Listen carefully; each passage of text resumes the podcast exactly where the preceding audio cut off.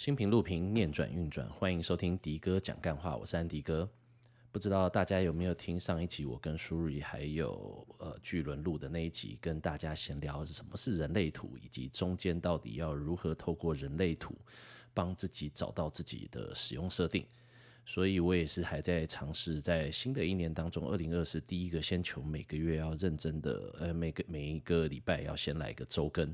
要认真的都有上传每一集。上次就租了很 fancy 的这个录音空间，然后找朋友玩的非常开心。所以我现在想要尝试另外一种的节目风格。就是可能我会约一天找朋友，大家因为毕竟我不可能什么东西都懂，那甚至是我的想法是会想，例如说有人会问我什么样的问题，或者我的客户问题，当然就是不会去讲到客户的资料。但是或许除了我的命理风水的专业可以帮助别人之外，我也希望未来可以去找一些各行各业的专家，对，因为找机会可以请他们来，然后再跟他们吃吃饭、聊聊天。我其实，在做这个节目的时候，我希望的是我自己也能所有所成长，干话也越来越多，然后越来越不正经。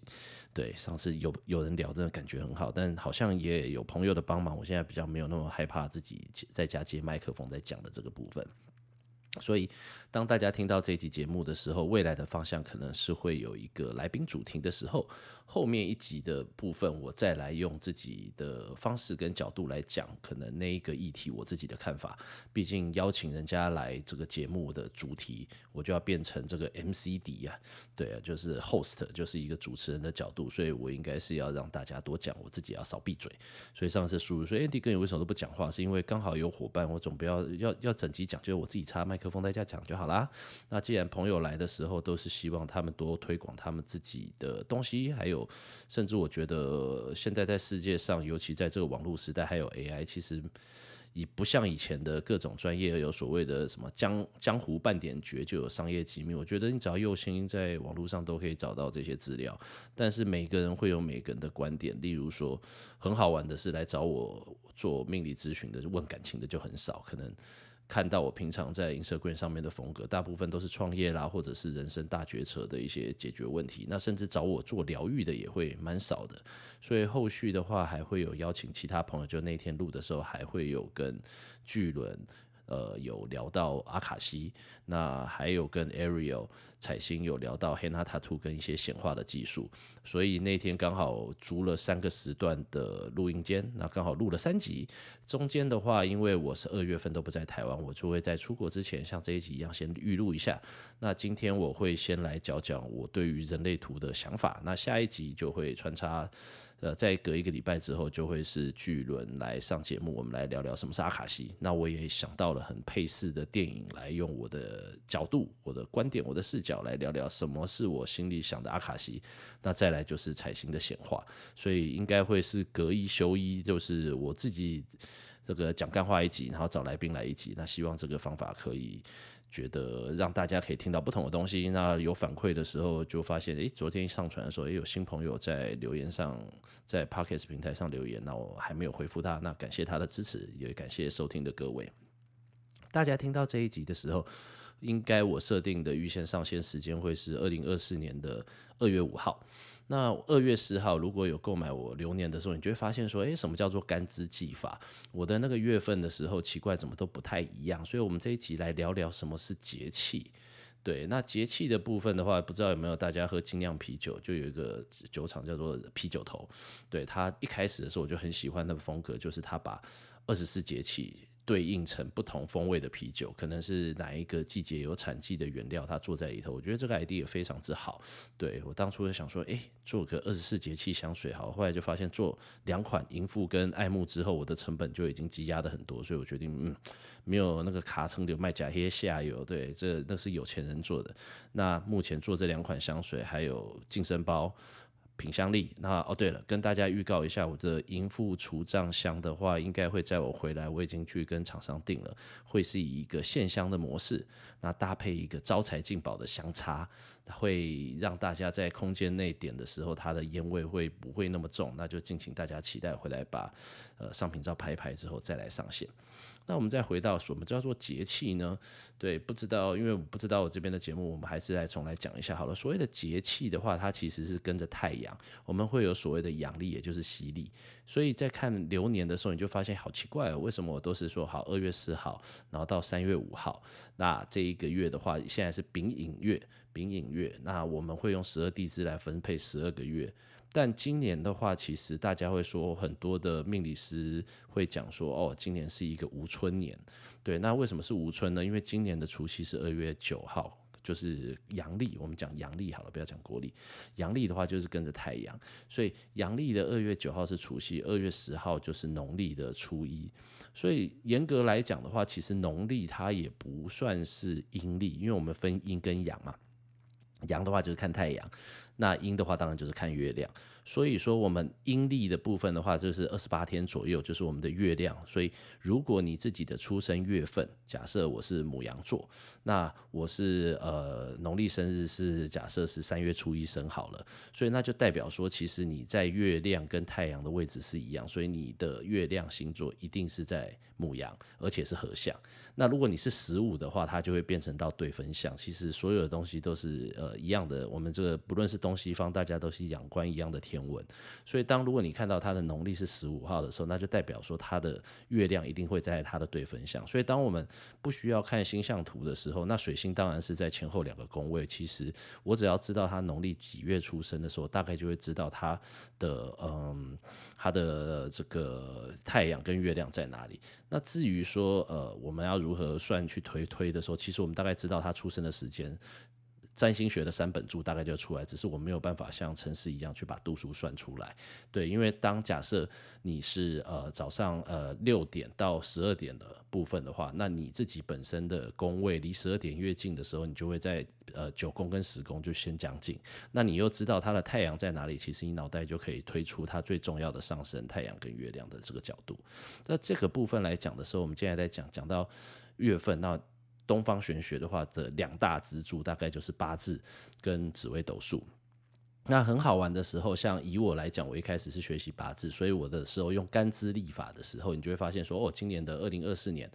从二月四号开始，假设如果以八字来看的时候，我们举例举隔隔天好了，如果是二月五号出生的小朋友的话，那他其实如果以八字来讲的话，他的生肖他会是属龙。但是如果你是在看的时候，如果是用紫微斗数，因为紫微斗数是用农历哦，它还不是阴历哦，它还有加入闰月的计算。那如果是八字的话，它其实是不算闰月的。也就是说，如果你是二月五号出生的小朋友的时候，你以紫微斗数来讲的时候，它的年柱就是它的生年四化还是破巨阴贪，因为还是癸年，对癸卯年的这一个癸的天干去做。但是如果是八字的话，它的逻辑就不太一样。那我知道讲这个就是以后就是要满足，就希望能做到像古埃一样分享生活之外之后，我会发现我以前古埃不对，不是以前，现在在听的时候很多同志我也听不懂，所以就是给气氛仔听听。那如果是你有学习的时候，你也可以是，毕竟我是一个呃学习比较久的，你就当做是一个经验分享给大家。所以大家要特别注意的时候，其实如果你是在一个节气交接的这个情况下的时候，其实紫微斗数跟八字它运用的方法是不太一样的。那我们再回到讲说二十四节气，所以二十四节气是针对阳历的，所以你会发现每年的立春大概就是二月四号跟二月五号。那我们的黄道其实就是我们一年有三百六十五天嘛，那实际是三百六十五点多少多少天。那举例而言，今年的话是会有二月二十九。那你们知道这个扑克牌，大家这个一定有掉过大老二啊、十三只啊，对，所以十三只这个游戏扑克牌其实跟塔罗牌一样，我们之前的节目有讲过，那这边来复习一下，就是一副扑克牌有五十二张，其实它就是对应了一整年，就是有五十二周，对，也就是说我今年如果认真的话，我应该要周更五十二集才会这个达到我自己的目标，对，哎，操，哇塞。对，手机忘了关静音，现在抓到空档，赶快录音的情况，好，先关起来。对，哎呀呀呀呀呀呀，叮咚叮咚，等一下。好了，我回来了。对，就是我们扑克牌的时候，其实它就是一个以五十二张牌。它代表了一个一整年有五十二周，那想说，诶，那为什么会有鬼牌呢？因为我们其实以今年来讲的时候，其实因为我们讲一整年以太阳的周期的时候，它会有三百六十五点，我们点五天好了，对，或点三点三天好了。所以每四年的时候它多出来一天怎么办？那以阳历来讲的时候，我们就是用二月二十九去调节。对，要不然的话，你这一个这种几千年历史下来的时候，你就会突然不是要这个闰月了，对，那你就是一整年要闰才能调节起来。所以我们刚才回说讲到阳历跟阴历的时候，其实为什么会有闰月？那这个就是叫十九年七闰，因为我们每一年的时候，我们讲到一个月，以月亮周期的话，我们月有阴晴圆缺嘛。那唐老师也都有在讲说，你要找到自己的月亮日记。其实月亮日记这件事情，我觉得很好玩，就是我们的天干是有十个的。那本身来讲，月亮是每二点五天会走一个星座，在这个情况下，就有点像是我们现在甲木跟乙木，你每两天的话会是一个一个一个属性。对一个五行的属性，所以后来发现是哎，其实然后再加上木星，木星的话每十二年走一个星座，那就会有点像是我们自己本身的，像我们在讲的这个坐太岁、冲太岁逻辑。所以占星盘到后来跟八字其实或紫微斗数它都会有相似的地方。那我们再回到刚才讲闰月这件事情，由于你看我们今年二月呃农历初一，所以农历其实是阴阳合历。它加了闰月来调，每一年会差的十一天，因为你二十八乘以十二的话，其实跟三百六十五会差了十一天，所以十一天我们讲十九年七闰，就是你把十一乘以十九之后，刚好是约莫差不多是呃两百一十左右，所以它就会有一个比较复杂的计算。让在十九年里头的时候会有七个闰月来把阴阳历调起来，要不然就是你的白天跟月亮的周期你会抖不起来。所以我们今天分享了说，其实我们二月四号其实以八字的角度已经正式进入甲辰年。但如如果你是出生自己本身命格的时候，你要看你本身的先天天干的本命天干四化的话，你在二月五号出生的时候，你还是亏破军化禄，然后巨门化权，太阴化科，然后贪狼化忌。对，那今天是跟大家分享这个部分，也稍微聊一下占星学的部分。那为什么要聊到占星学呢？是因为上一集会讲到了就是人类图的这个部分。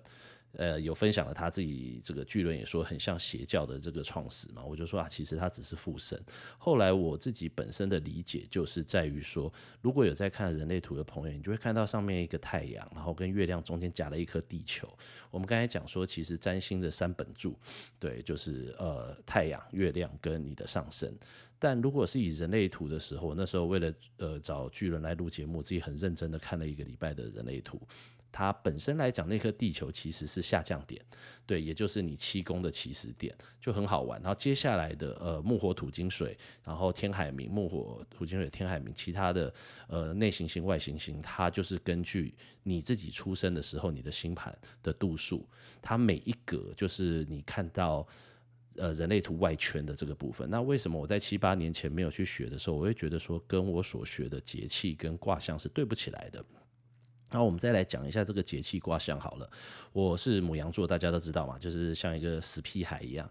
那我们在星座的时候，其实它在符合到宫位的情况下，它就是一个人类成长的历程。第一个，你在第一个角度，当然这个你听那个汤老师讲的会更清楚。像一个小孩子出生嘛，对，然后你就好吃，然后又很会睡，又觉得很累，但是对很多事情又很好奇，就像小屁孩。那接下来到下一个星座的时候，金牛座，就是小孩子渐渐长大，你就会听到他啊，我的，我的啊，不要，对，那我的，他就金牛，他是土象星座，他就对于金钱啊各方面，他说我的占有欲就很多。那讲到双子座，它的守护星就是水星，大家会想到的是你的沟通协调的表达。所以我们常说，哎，你这个人为什么？假设以母羊座，你讲话很不像母羊座，那有可能他的水星是在上一个宫位，就是在一个上一个星座，他可能是在双鱼，也可能是在下一个金牛。所以你可能如果有看到一个讲话很木讷的母羊座，那他可能他的水星是在金牛。对，所以光一个星座，它至少就有三种变化。那我们这个都还没有讨论到相位的部分。那双子之后就是我们讲牙牙学语，在学生的时代你就开始沟通啊、社交啊。那再来的话就是第四宫第十宫呃，就再来是呃这个呃巨蟹，对，那巨蟹的话，它就是会像自己家的感觉，像一个保护壳。那以此类推，这个以后我们今天主要是要讲节气的部分。那这个部分的话，它其实就是一个人生的故事。那如果用八字的时候，那有一个叫呃长生十二绝，对，长木冠临地衰，其实它的逻辑跟十二星座是很像的。然后以后再找一集专门讲给大家。今天只是要在这个时间，甚至等一下会跟大家分享一下，因为听到这一集的时候，二月五号，我人已经在美国了，会跟大家分享一下我自己以前学习过程，在过年期间哪些要做，哪些不要做，以及他们中间的背后逻辑是什么。那刚才跟大家讲到占星的这个星盘，其实跟人类图有什么关系呢？人类图其实就是你出生，假设你今天出生，那它回推到八十八天，就是你的灵魂使命，就是你自己潜意识里头这部分的星盘。所以我在节目中跟巨人讲，我说我只觉得他是，呃，自己跟自己的合盘，对，就是自己现有的设定跟灵魂的设定的做做一个合盘，所以他的 base 是 base 的占星学的逻辑。但是它很好玩的是，我们以前讲说行星是角色，宫位是舞台，那星座它所在宫位星座是演员，那中间的相位就代表他们的互动关系。那回来看的时候，如果以人类图，它其实就是用一个我们我自己在使用风水罗盘它的外圈，对，就是我们用先天八卦的，又又又又挖一个坑，那个又有点复杂，就前对临阵巽坎更困，然后他们有下卦上卦的这个东西，把它堆叠起来。后来我发现它。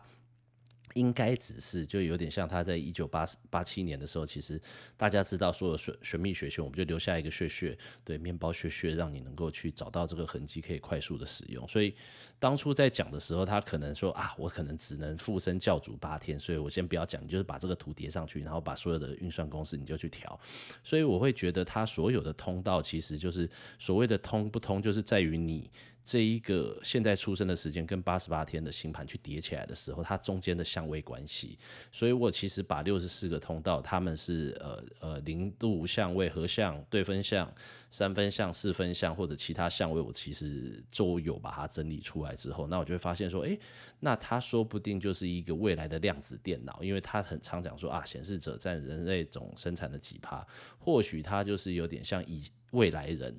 他已经把所有人类的这个 database 都建立起来了。当你的使用设定，你在哪一个新的角度有位置的？因为它如果照这个逻辑的时候，它的通道通不通，它是没有取决于我们刚才讲说行星是角色，它没有说你哪一颗星在那边会有特别的部分。只要你有星在那个角度，跟另外一个角度有星的时候，它就通了。对，或者是它没有通，或者哪一个闸道通。所以我会觉得这可能就是这个未来的，或者是另外一个高我，另外一个维度的想要。一个工具，让我们知道现在我们现在活得很痛苦。每个人恨不得就是不要人家帮我们呃贴标签，但是又恨不得把自己分类。对，那就是一个像以前这个志玲姐姐不要帮我打分数，对，但是自己又想知道自己的分数，这个就跟钱柜唱歌一样，对，对我知道我努力的唱，然后看到分数都很低的时候就赌烂。对，所以或许吧，这是一个留下来这个帮别人，就是未来人要给我们的一个线索。所以，当我搞懂这一段事情的时候，就说：“哦，好，那人类图它可能就是一个未来人帮忙自己，然后以我们现在理解的，例如说卡巴拉，然后脉轮再加上两个系统，就是九个能量中心。但是最后，我猜应该它的重点还是以占星盘为主。”那今天用简短的时间跟大家分析的，就是其实听到这个节目的时候，那就祝大家甲辰年快乐啦！那在更新下一集之前的时候，这应该已经是我们癸卯年的最后一集了。那也在这边先预祝大家这个新的一年平安顺利，然后健康最重要，大家都能平安顺利，这没有病病痛痛，然后没有不顺，其实就是一个不错的一年。那如果有购买我流年，你看到今年运势低的，那就是代表今年就跟举重一样，对，你要把。把自己的肌肉练大，一定要有点这个负担，对，然后你要肌肉要撕裂，然后你以后才会变壮，对，那你要肚子饿，你才会变美变苗条。所以那运气好的朋友要记得沉潜历练，不要太瞎掰，对。那我们再来聊一聊，就是有关于就是过年的习俗的部分。之前我在 Instagram 有发了，就是大扫除的这个情况。那我以前因为我爸甚至是我的命理老师，就是我爸的拜把兄弟，所以以前在过年的时候我超独揽，对，因为家里打扫都是我做。那当年就是我爸的公司，然后自己住家，然后还有其他地方打扫，所以每一年的时候其实都累得要死。对，就只有我一个能做，所以还有我爸就是很在意贴春联的及时，都要找我老师去问，然后除旧布新。那很多的。风俗的话，其实大家 Google 就自己去 Google 看看。那我会觉得，以现在呃都会人的时候，其实我们中心思想是在过年的时候，我们都希望说，像二零二三跨二零二四都说要期许自己有什么样的新计呃，就是新的计划。那以我们的流年或紫微八字也是一个时间的切换点，所以我们最常听到的就是除旧布新。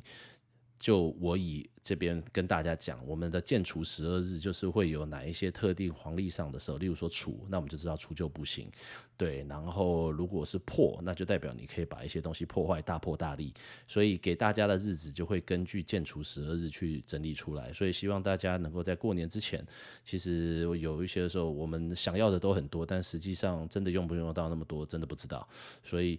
都把这一个生活简化，我们的断舍离之后，就要当空间的主人。希望大家都能够在过年前把自己的空间整理好，因为你空间的整理好，第一个你的灰尘不聚集的时候，那你自己身体会变好啊。你把冷气机清洗一下，要不然你每天都在闻霉菌，那当然是不会好。所以我会觉得过年来讲，对我最重要的习俗就是趁着这件事情。那如果你不喜欢每次啊过年大扫除，又觉得好痛苦哦，对，那你就。以后每个礼拜就少一点，你过年就不会这么痛苦了。那反而是跨到年的这一段时间，你可以去审视一下自己到底，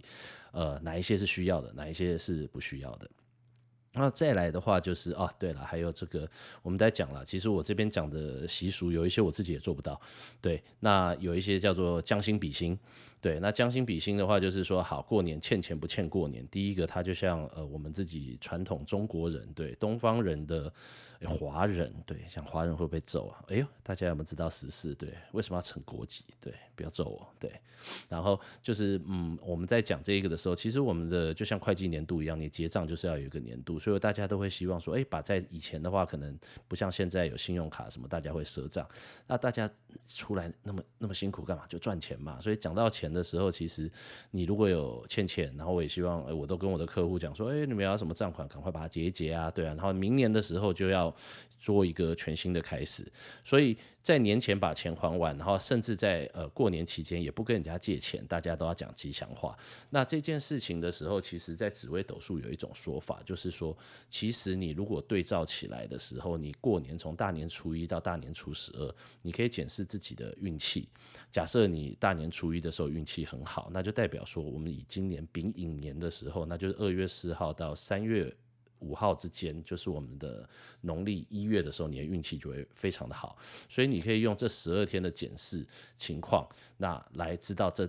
一整年的运势好不好。所以。我们就照着这个逻辑的时候，你就会去看很多呃网络上的 YouTuber 也好，或者是网络文章也好，他就说啊，你过年不要借钱哦，那就代表说，其实如果你在大年初三借钱，那就是代表说你的农历三月你就会很不顺。所以我们为什么要说说好事做好话？你的这个左右逢源，你的人际关系好，就在这个过年期间的时候，